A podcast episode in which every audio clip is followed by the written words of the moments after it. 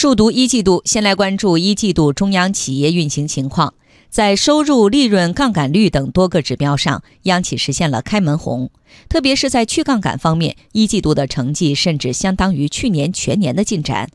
对于受到广泛关注的央企薪酬制度改革，国资委也回应了最新进展。经济之声记者吕红桥报道：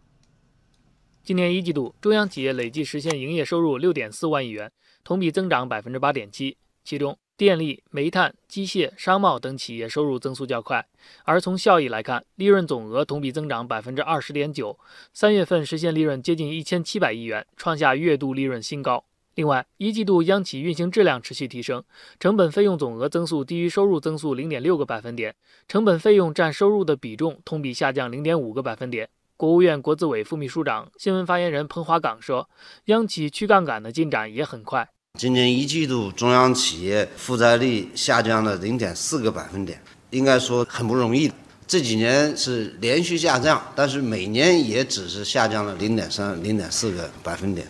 今年呢，我们这方面的工作还会进一步的加大。这个过程呢，可以说我们要想办法止血，想办法补血，想办法造血。央企的开放，各界都很关注。对于央企混合所有制改革，外资能否参与、如何参与的问题，彭华岗指出，国家很多宏观政策对一些产业外资进入的股比提出了进一步开放的措施，这些措施在中央企业都能够得到很好的落实。同时，他还透露，央企还会通过进口加大开放合作的力度。今年十一月，我们国家要在上海召开进口博览会，这个博览会呢，我们中央企业也会积极的参与。我们会组个采购团吧，在博览会上就合作啊，包括进口啊，积极的做这方面的工作。央企薪酬改革也是一个焦点。目前，有的企业进行了一些改革，主要的思路是把员工薪酬和企业经营效益挂钩。国家开发投资公司在这方面探索较早。公司董事会秘书范毅告诉记者：“那我们既然是跟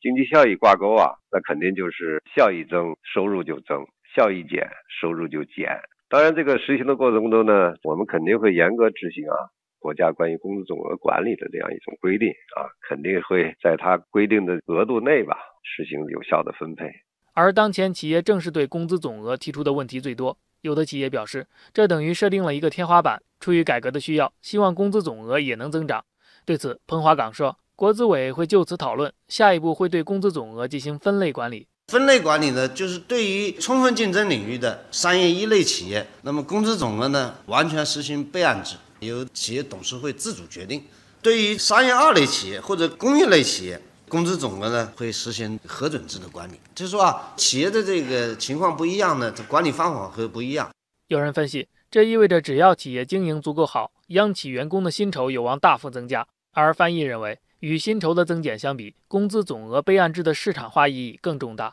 那么我想呢，由董事会来决定这个呢，啊，应该说能够更有效、更有针对性的、更加按照市场化的这个方向呢，把激励的手段发挥得更好。应该说，对于企业的管理啊，对于企业提高它的经营效率啊，都有积极的作用。